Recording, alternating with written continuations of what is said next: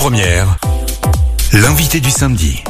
Mon invité cette semaine est la maire de Vaux-en-Velin, Hélène Geoffroy. Bonjour. Bonjour. Bienvenue sur Lyon Première.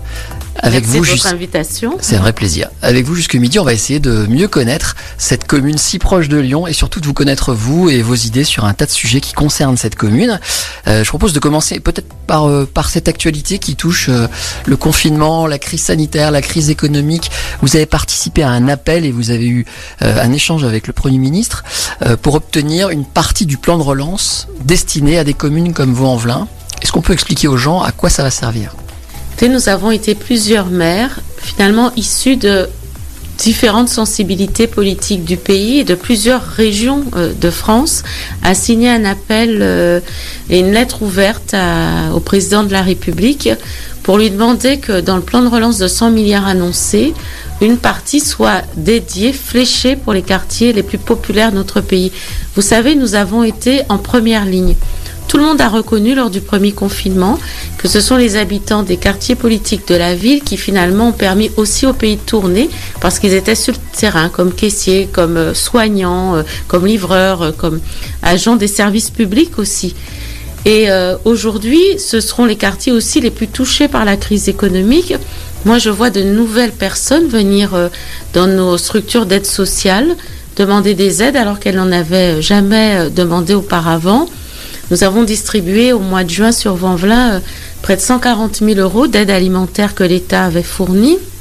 Et donc, on est dans ce moment un peu euh, délicat dans lequel il faut à la fois euh, accompagner des habitants qui sont dans une fragilité aggravée, les finances de nos communes qui sont aussi moins bonnes, puisqu'il y a eu des dépenses plus importantes avec la crise sanitaire, des achats de masques, des réorganisations que nous n'avions pas imaginées, euh, évidemment, il y a encore un an. Et puis, un volet aussi sur l'éducation et la sécurité. Nous en avons parlé aussi. On va y venir sur la sécurité. Parce Mm. que sur l'éducation, on a, euh, nous les enfants qui pendant un temps n'ont pas été à l'école, les premières études montrent que dans nos quartiers populaires, ils ont plus décroché qu'ailleurs. Donc nous demandons aussi un renforcement des moyens autour des cités éducatives, qui est une très belle idée née aussi euh, de, discussions qu'ont eu les maires euh, avec les associations, l'éducation nationale, l'État. Et avec la, vous de pouvoir tenir euh, euh, presque, je dirais, tous les bouts pour que nous soyons, euh, dans le cadre du plan de relance, bien identifiés. Euh, la difficulté souvent pour les villes de banlieue, c'est que on a toujours l'impression que nous en avons plus que les autres. Alors la réalité, c'est que quand il y a des grandes politiques publiques, elles sont pour tout le pays et il arrive très souvent que nous n'y soyons au bout de la chaîne, que nous ne soyons pas présents. Donc cette fois-ci, nous avons voulu que dès le départ, les politiques soient clairement identifiées vers nos habitants ou vers nos communes. Concrètement, pour les, habitants qui nous écoutent, euh, comment euh, ce- cet argent, parce qu'il faut parler avec des mots simples, va arriver comme ça chez eux C'est-à-dire que ça va être une redistribution sous quelle forme? D'abord, c'est une redistribution vers les services de l'État au niveau du département, donc de la métropole de Lyon. Ça peut être aussi des financements supplémentaires pour le budget de la commune, ce qui va me permettre de pouvoir euh, euh, soit accompagner des services supplémentaires. Par exemple, quand je fais euh, beaucoup d'actions l'été, ça a été fait l'été dernier, il y a eu beaucoup d'actions dans la ville, les accueils de loisirs ont été développés. Ça a été fait aussi, donc il faut des financements pour le faire et ça permet à des gens qui ne partent pas en vacances d'avoir quand même accès à des activités. Ça permet aussi euh, pour euh, sur les questions euh, de travailler en lien avec le monde économique sur l'accès à l'emploi parce qu'on va avoir plus de gens au chômage. Euh, il y a des mesures sur l'apprentissage. Ça va être une capacité, y compris pour les communes désormais, de prendre plus d'apprentis. J'en ai déjà, mais je vais peut-être pouvoir augmenter le nombre d'apprentis. Donc ça répond à la demande des jeunes qui sont plus frappés par le chômage que les autres. Donc vous voyez, ça va vraiment toucher concret. la vie quotidienne des habitants et pas seulement l'aide alimentaire à laquelle on pense en premier, mais tous les autres sujets. L'école aussi pour donner plus de moyens sur notre périscolaire aussi, par Est-ce que la mère, ou d'ailleurs le maire, je ne sais pas quelle expression vous Je préférez dis la mère, La mère. je suis Très très, bien. Est-ce que la mère... sur ce point-là. Je vous comprends. Est-ce que la mère que vous êtes tend le dos quand on entend dire qu'il y a de plus en plus de pauvreté à cause de la crise sanitaire, que le nombre de pauvres a augmenté Vous avez beaucoup de classes populaires à Vaux-en-Velin.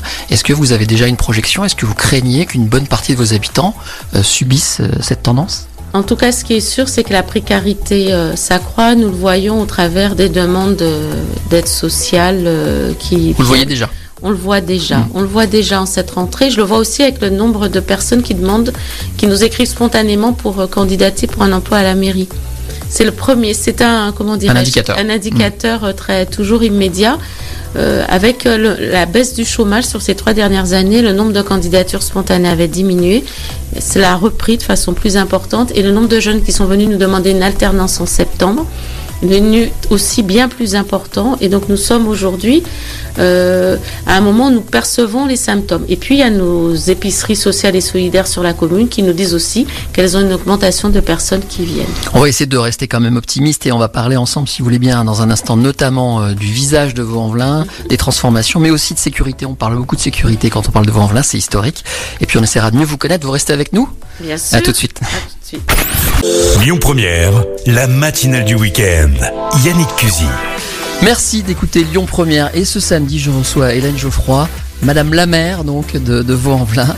Euh, on va parler de, des chantiers, tiens pour commencer, euh, du visage euh, de Vaux-en-Velin. Vous l'avez dit notamment à l'occasion des élections et puis depuis ça a commencé que vous désiriez changer un peu l'allure. On voit les chantiers depuis ce bureau où nous nous trouvons à Vaux-en-Velin. Ça veut dire quoi Tourner le dos à l'époque des années 60. Concrètement, est-ce que c'est tout casser, refaire? Comment ça marche pour changer le visage d'une commune comme Vaux-en-Velin? Non, on ne casse pas tout dans la mesure où on ne fait pas table rase du passé. Moi, ce que je souhaite, c'est qu'on agrège toutes les strates de notre histoire, parce qu'on a une histoire qui est l'histoire de France en réalité. L'histoire des fermiers, parce qu'au départ, Vaux-en-Velin, en 1920, il y a 100 ans, près 1500 habitants sont des fermes et des terres agricoles.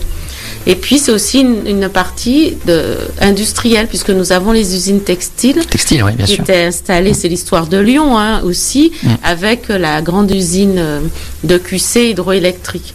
Et puis ensuite, c'est les années 60, euh, avec euh, l'histoire des ZUP, et effectivement, la capacité d'héberger rapidement, des rapatriés, le, résorber les bidonvilles qu'il y a autour de Lyon. Et donc, euh, cette histoire-là, c'est la nôtre, et donc je ne souhaite pas qu'on l'oublie. Et donc, il y a à la fois dans notre démarche une démarche patrimoniale, si je puis dire, euh, et puis aussi une démarche qui consiste à dire, euh, donnons aussi à voir ce que sont les atouts de notre ville, et transformons aussi la qualité du bâti lorsqu'il n'en avait pas suffisamment, ce qui est aussi une réalité. Nous sommes une ville qui est en perpétuelle finalement mutation parce qu'il y a souvent eu des démolitions d'immeubles, reconstructions. Et j'aimerais que nous passions dans une perspective plus durable. Et je cite toujours l'exemple des quartiers haussmanniens à Paris, qui sont là depuis le 19e siècle, qui ont, dont les façades ont été refaites, ce qui montre qu'on arrive à faire des urbanismes, un urbanisme qui dure. Oui, du Haussmann moderne à vous Voilà, et c'est l'état d'esprit qui est le mien, c'est-à-dire on construit une ville dans laquelle on ne se dit pas qu'on est dans l'expérimentation permanente, qui reprend des principes essentiels, c'est-à-dire qu'il faut que les gens se mélangent, il faut qu'il y ait euh, des places, des lieux où on se retrouve, des équipements publics, de l'activité économique, du transport, de la formation. Vaux-en-Velin, il y en a beaucoup. On ne sait pas, mais il y a Vaux-en-Velin, il y a plein de plages, par exemple, grâce à, à Et, des espaces verts, oui. Et pourtant, l'image de Vaux-en-Velin, même dans, en France entière, c'est la banlieue, c'est les cités. Est-ce que c'est pas très compliqué de changer une image comme ça? Mais moi, ça me gêne pas qu'on soit aussi une ville avec des cités. Ce que je dis, c'est que c'est aussi un potentiel, parce que ça veut dire que nous sommes une ville jeune 40% de la population a moins de 25 ans. Ce qui veut dire qu'on représente l'avenir du pays. Et donc, c'est pas forcément négatif d'avoir des cités. Mais je dis que de nos cités sortent des citoyens euh, qui vont irriguer aussi le pays. Et donc, pour cela, il faut qu'ils soient formés. D'où, par exemple, le Mas du Taureau, qui est un, quartier emblématique. C'est celui des, des, émeutes de 1990 qui ont donné naissance à la politique de la ville, enfin au ministère en tout cas. Eh bien, ce quartier-là, on va bien sûr garder euh, des logements qui sont depuis longtemps, certains ont été démolis, reconstruire une nouvelle forme d'habitat, faire passer le tram, en tout cas c'est une ambition que je porte euh, avec force, euh, mettre de l'activité supérieure, universitaire, parce qu'il faut aussi donner de l'ambition d'aller le plus loin possible aux jeunes de la ville, et mettre le monde économique pour qu'il y ait aussi l'emploi. Et donc on sort du format de cité dortoir. Et parce qu'on repense tous les usages aussi de la ville, moi je pense qu'on peut, peut en transformer l'image. On le voit déjà au carré de soie, au sud de Vaud, la Tasse, le carré de soie. Les habitants ne s'en vont plus à toute vitesse dès qu'ils vont mieux, parce que c'était notre difficulté. On a perdu des habitants pendant longtemps, on en regagne. Et les habitants sont là, de nouveaux habitants, des anciens restent, d'anciens reviennent. Je vous sens, je, vous sens très positive et voilà, je sens que vous y J'ai une question à vous poser là-dessus. Est-ce qu'il n'y a pas une carte à jouer en ce moment avec ce qui se passe, le télétravail notamment euh, Voilà, de plus en plus les gens, avec ce qui s'est passé avec les gilets jaunes aussi, veulent quitter les centres-villes ou en tout cas profiter des mêmes services tout en étant pas loin, etc. Vous, on n'a pas besoin d'aller à la campagne pour vivre à vous et puis télétravailler sans être trop loin de son travail. Finalement, vous avez une énorme carte à jouer, non? Ah, J'ai une carte incroyable parce que j'ai à la fois les espaces verts, vous l'avez dit, avec le grand parc, euh, l'eau potable est aussi puisée à vous, hein, je le rappelle beaucoup d'espaces verts et une qualité de vie importante de ce point de vue-là. Et puis j'ai tous les moyens de transport euh, possibles parce qu'on est proche en termes de desserte. Et si le tram arrive ensuite, ça veut dire qu'on est connecté à la fois à Lyon en très peu de temps, mais aussi à l'aéroport quand c'est utile, à la gare euh, de la part Dieu, avec déjà le tram, T3.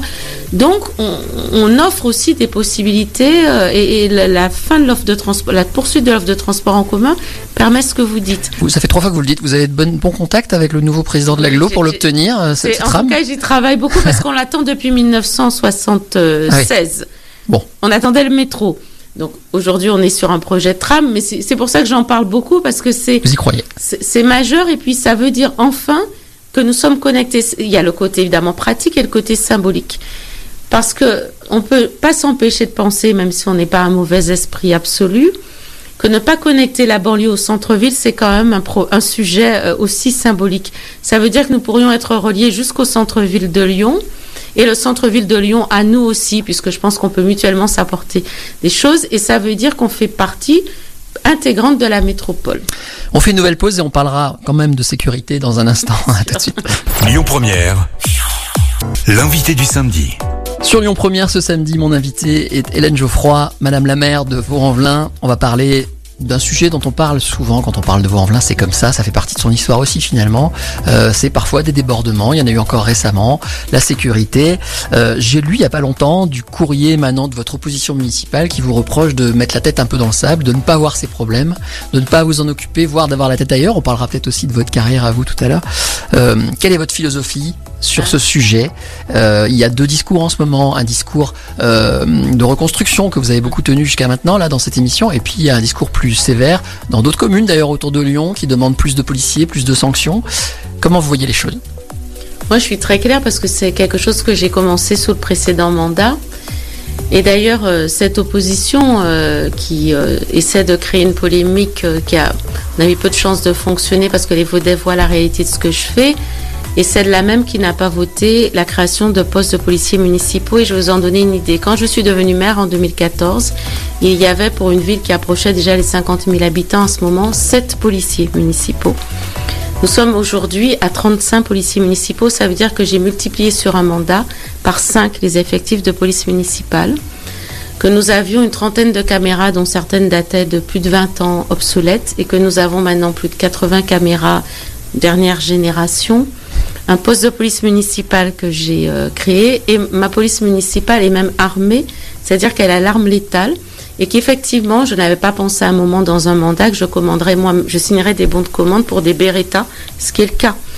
Donc, euh, voyez, autant vous dire que sur ce sujet-là, j'ai été claire. Je n'en fais pas en revanche des sujets de, euh, comment dirais-je, de propagande, parce que je crois que c'est des sujets qui méritent d'être traités avec sérieux. Les politiques publiques de sécurité sont complexes à mener et nous avons un vrai sujet en France qui est euh, le manque d'effectifs de la police nationale. Donc vous faites partie de ces maires qui demandent euh, au ministre plus de policiers nationaux par Bien sûr, j'ai demandé successivement par courrier que nous ayons un quartier de reconquête républicaine. Euh, il y aura de nouvelles annonces euh, en, fin euh, d'année, nous a dit le ministre de l'Intérieur, nous a redit le Premier ministre lundi, puisque moi, au nom des maires, nous étions neuf maires lundi en, en visio avec le Premier ministre, et c'est moi qui ai porté les demandes sur les questions de sécurité. Parce qu'à l'association des maires de, de ville et banlieue, je suis référente sécurité. C'est vous dire comment le sujet. Donc pas d'angélisme, c'est ça que vous voulez dire. Sujet, mmh mais parce que je pense que euh, les quartiers populaires ont besoin plus qu'ailleurs de tranquillité et que je dirais même, y compris dans ma, euh, comment dirais-je, dans ma formation politique et la famille politique à laquelle j'appartiens, elle n'a plus à démontrer qu'elle s'occupe des questions de sécurité et qu'on le fait très sérieusement. Et donc la première chose, c'est retrouver des effectifs de police nationale qui ont diminué, euh, qui ont été décimés sous le mandat de Nicolas Sarkozy et depuis finalement deux quinquennats, les effectifs sont en train d'être remontés. Et donc, on en demande. Ça, c'est la première chose. La deuxième chose, c'est que j'ai une phase de coopération très étroite avec les services de l'État, le préfet de région et le procureur. Nous avons des points très réguliers, des indicateurs que nous avons mis en place. Et suite aux incidents qu'il y a eu, c'est-à-dire des tirs de mortier contre le commissariat qui étaient liés à l'interpellation de trafiquants de stupéfiants. Parce que la réalité que nous avons dans l'agglomération, c'est l'explosion des points de deal enfin dans l'agglomération et dans toute la France. Donc j'ai demandé des moyens d'intervention au préfet et donc il y a eu des interpellations de trafiquants de stupéfiants et derrière des tirs de mortier au commissariat mmh. en réaction. Mmh. Et comme les interpellations vont se poursuivre parce que j'ai été assez loin en demandant, en identifiant, moi je suis allée voir le préfet et le procureur avec une carte en lui disant voilà quels sont euh, l'endroit les plus difficiles pour les habitants parce qu'on ne peut pas avoir des habitants, et je l'ai dit au Premier ministre, qui passent devant les points de deal quand ils emmènent leurs enfants à l'école. Or, c'est des réalités. Donc, il faut, euh, les travailler, mais pas simplement en démantelant la filière, parce que ça prend trop de temps. Il faut tout de suite déloger les points de deal. Dès qu'on en voit un qui s'installe, on déloge. Et ceux qui sont un peu enquistés, on y met des moyens. Donc, ce qui veut dire, je le dis même, je profite de votre antenne pour le dire, c'est que nous allons encore avoir des moments compliqués. Parce que comme on va intervenir de façon ferme et déterminée, les moments compliqués vont se poursuivre. Mais on a deux solutions. Soit on dit on, veut de la tranquillité et du coup on ne fait rien et on laisse des allées entières occupées par les trafiquants, soit on y va. Et le préfet et le procureur m'ont averti et la commissaire m'ont dit si on y va, vous aurez sûrement des réactions, des troubles. Donc moi j'ai dit qu'on y va. Donc je suis très claire là-dessus et je ne fais pas un communiqué de presse à chaque fois. En revanche, j'agis et je me suis engagée auprès des Vaudais à continuer à augmenter la police municipale. Ils seront plus de 50 l'année prochaine et ainsi de suite. Pour les délinquants, pour la drogue, on a compris. Pour des délinquances, on va dire euh, moindres, en tout cas toujours existantes, les, voilà, est-ce que vous seriez, par exemple, pour des sanctions sur les subventions municipales ou, comment dirais-je, des allocations, ce genre de, de, discours aussi qu'on entend parfois de certains maires? En, réalité, quand on est maire, on n'a aucun poids sur les allocations. C'est la CAF qui les donne ou d'autres. Donc, euh, donc pour vous dites que c'est un discours de dupe, ça? En tout cas, c'est un effet d'annonce. Après, on peut. Moi, je fais déjà du rappel à l'ordre, c'est-à-dire que moi, je distribue pas d'allocation. En revanche, ce qui est sûr, j'ai mis en place le rappel à l'ordre. Et dans quelques jours, euh, nous aurons des sujets complémentaires sur lesquels nous allons travailler avec le procureur. Donc, il lui appartient de communiquer, il aura l'occasion de le faire sur ce que nous allons faire sur vous, encore plus précisément sur ces incivilités ou délits contraventionnels sur lesquels, moi, pour l'instant, je reçois les familles et les mineurs, notamment, dans mon bureau pour une remise, euh, un rappel à l'ordre et derrière un contrat signé d'engagement. Et ça donne des résultats. Je pense notamment des troubles de voisinage, des jeunes qui enquiquinent euh, dans l'allée d'immeubles et qui ne sont pas des trafiquants. Et puis on a une cellule spécialisée pour les jeunes dont quand on sont un peu plus âgés, 17-18 ans, qu'on sent sur la tranche. Vous savez, celle où on se dit ça peut basculer du mauvais côté. Où là on a tout le monde qui se met autour de la table, y compris la mission locale pour les questions d'emploi et de formation, parce qu'on a aussi des médiateurs. Je ne vous ai parlé que de la police que j'arme, mais aussi tout un travail de médiation et de prévention et un travail autour des cités éducatives où je me suis engagée à accompagner tous les jeunes. Voilà pour ce chapitre. On va terminer dans un instant avec une dernière intervention. Si je peux me permettre, vous êtes une jeune quinquagénaire, mais déjà avec une grande carrière politique. On va essayer de mieux vous connaître pour terminer cette émission dans un instant. À tout de suite. Jusqu'à midi, la matinale du week-end avec Yannick Cusy. Suite et fin de cet entretien que vous pouvez d'ailleurs, je vous le rappelle, réécouter désormais en podcast sur Lyon Première. Entretien du samedi avec euh, Hélène Geoffroy, Madame la maire de Vaux-en-Velin. On va faire cette dernière partie en deux petites questions, une question politique, puis peut-être un peu vous connaître mieux personnellement quand même pour finir. D'abord la politique. Euh, c'est pas un secret vous êtes en train de monter une sorte d'équipe pour peser dans l'avenir du PS. Vous avez un petit peu, euh, comment dirais-je, euh, taclé, on va dire ça comme ça, on va utiliser ce terme, euh, Olivier Faure, l'actuel patron du PS, et vous trouvez que le parti n'existe pas et n'a pas encore défini clairement sa ligne, si j'ai bien résumé votre... Et puis il y a des gens qui vous rejoignent. Qu'est-ce que vous voulez faire? Vous voulez prendre le parti? Ma première, euh, moi j'ai déposé un texte, ce qu'on appelle un texte d'orientation en vue du congrès, euh, prochain congrès du Parti socialiste, parce que je voulais surtout pas euh, que nous nous rentrions dans une stratégie d'effacement qui me semblait être la logique de l'actuelle direction nationale du parti. Le Parti socialiste a une longue histoire en France, des conquêtes sociales, des avancées, y compris et notamment surtout pour les classes populaires qui sont celles et les classes modestes, qui sont la majorité des habitants de ma commune. Je vois les défis devant lesquels nous sommes, crise sanitaire, crise économique, crise écologique. Euh, crise aussi, les, questions de la République, il va y avoir des textes de loi qui vont être portés sur, sur tous ces sujets-là. Euh, la, voix du PS doit être forte et elle doit se préparer aussi aux prochaines échéances présidentielles. Oui, vous voulez une incarnation socialiste. une incarnation socialiste aux prochaines Vous voulez une incarnation masculine ou féminine?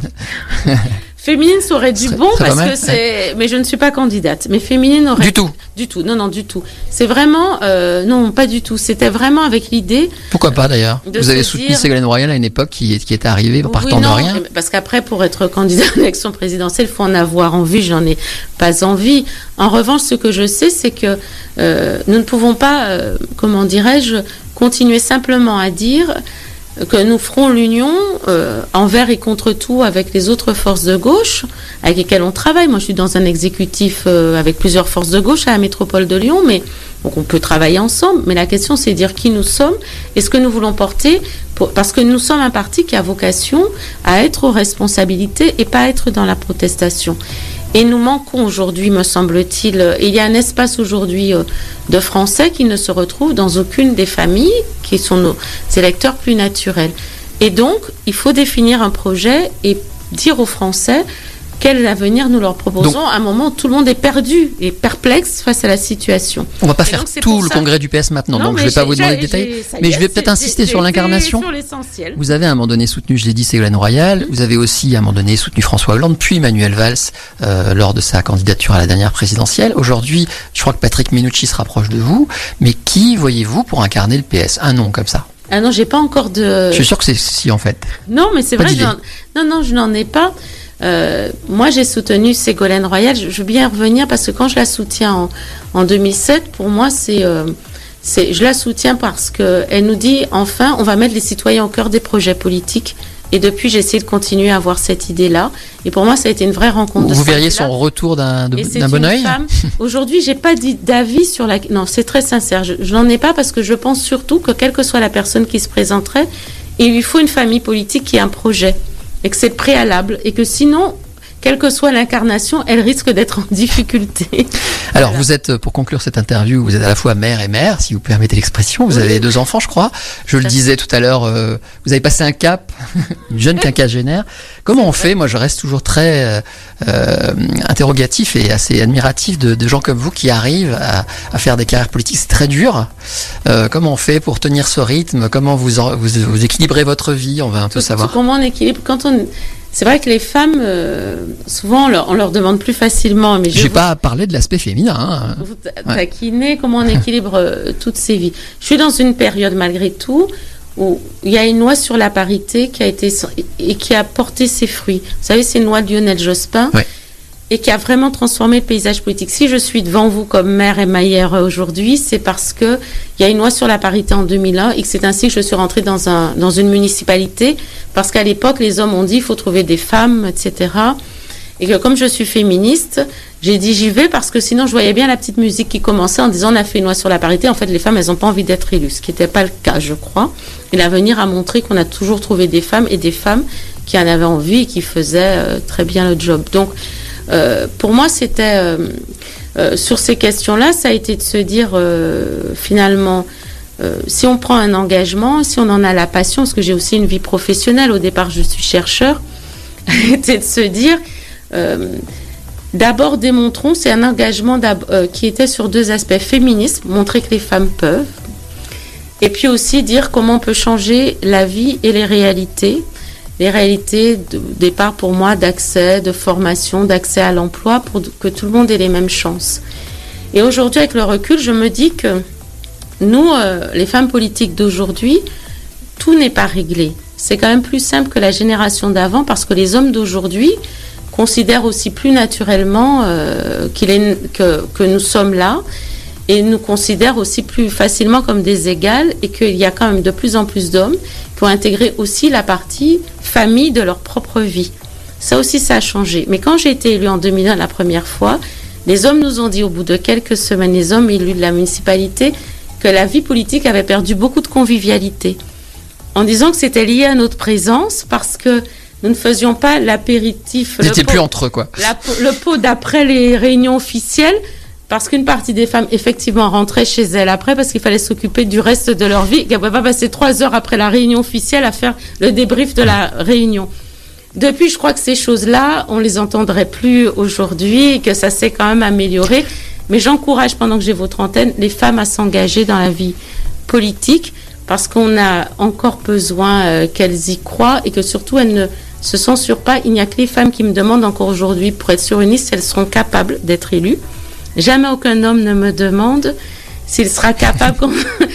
en général, il propose d'être élu. Il dit qu'il peut tout de suite être le plus haut possible, alors que les femmes s'interrogent encore sur leurs compétences. Le message est passé. On, finira sur cette belle formule. Et d'ailleurs, euh, je vous le signale, demain, on recevra sur cette antenne euh, Michel Rivasi, qui elle aussi ah. est issue de, de, ce que Lionel Jospin avait fait à l'époque. On en parlera notamment de ce sujet, puisque les femmes sont très à l'honneur cette semaine, et tant mieux. Merci d'être venu sur Lyon Première. Merci. Euh, dans un instant, c'est les infos. Et bah, bon week-end à vous. Merci. Vous aussi. Au revoir. Musique, info, culture, interview, c'est la matinale du week-end avec Yannick Cusy sur Lyon Première. Lyon Première